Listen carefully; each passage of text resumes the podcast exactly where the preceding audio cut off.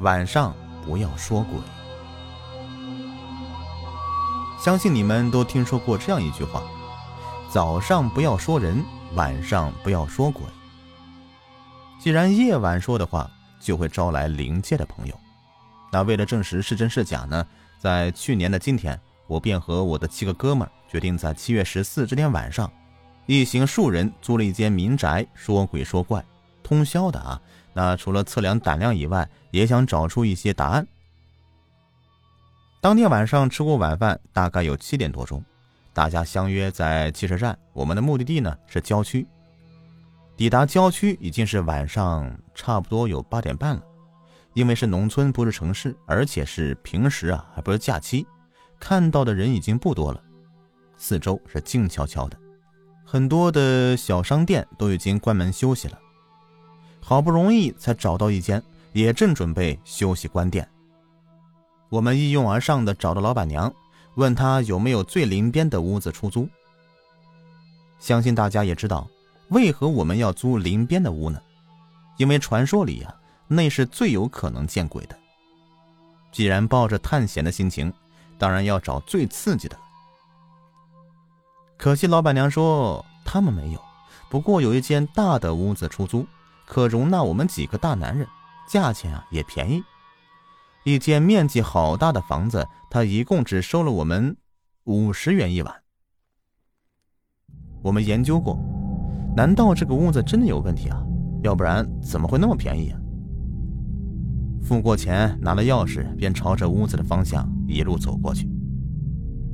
进屋以后，大家都是不禁哗然大叫，因为这个屋子真的很大。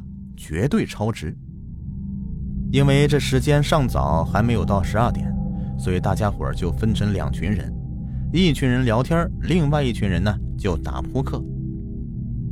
时间一分一秒的过去了，消遣过后已经是半夜的两点多了，所以大家就提议开始说鬼故事来招魂。我们选了中间的位置，一一坐下，因为除了这块地方以外，这间屋子。没有窗户，连灯也不太亮。关了房门以后，简直是伸手不见五指啊！我们全部人就坐到那张双人床上，门关上了，只有门底下隐约间透进走廊的灯光，其他的什么都看不到，连坐在旁边的是谁也不知道，只有靠着声音来辨认。不过很快的，大家都习惯了这样的环境了。只是大多人都坐在一张床上，空气也因为关了门而有点闷热。不过大家仍旧兴致勃勃地说了很多有关于鬼魂的故事。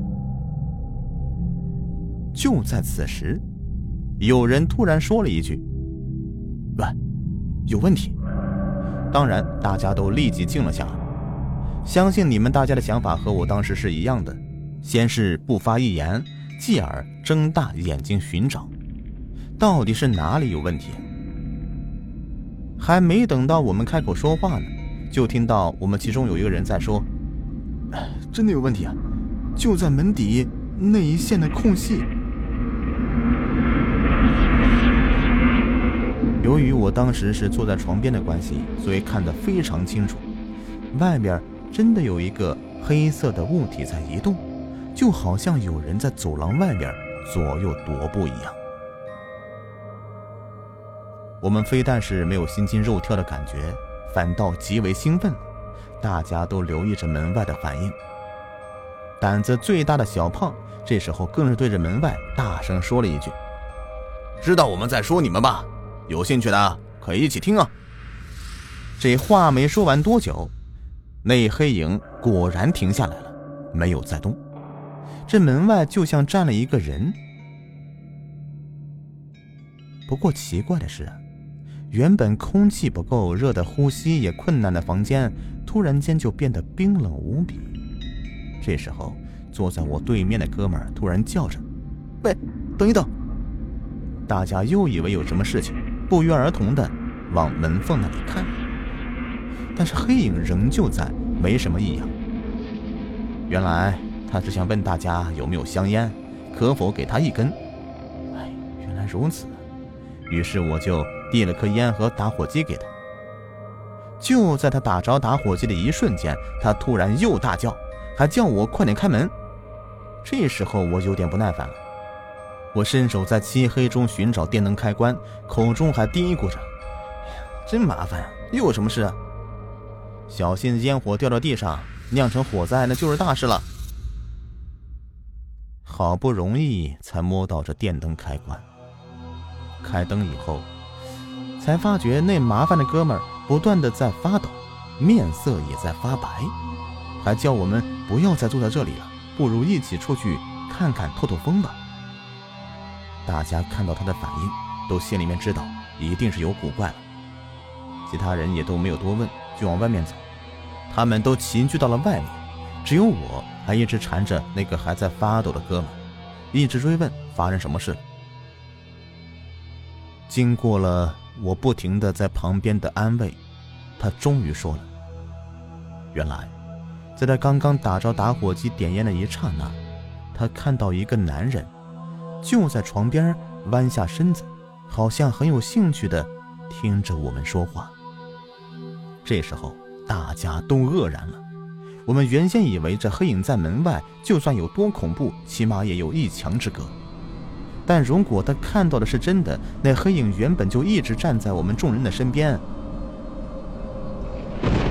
正当不知下一步应该如何是好的时候，天空突然开始打雷，更加可怕的是，竟然出现了闪电。刚才还好好的，这样一惊，大家都进屋拿了自己的背囊，然后往车站跑。因为还是半夜三更的，也没什么其他地方可以栖身了。最后我们只好坐到汽车站上，等到天亮第一班车回市里。虽然那次七月十四的探险呢是有惊无险，但对于我来说，这却是一个很实在的经验，起码让我知道，以前长辈说的“早上不要说人，晚上不要说鬼”是很有道理的，因为晚上说鬼是一定有鬼魂过来偷听。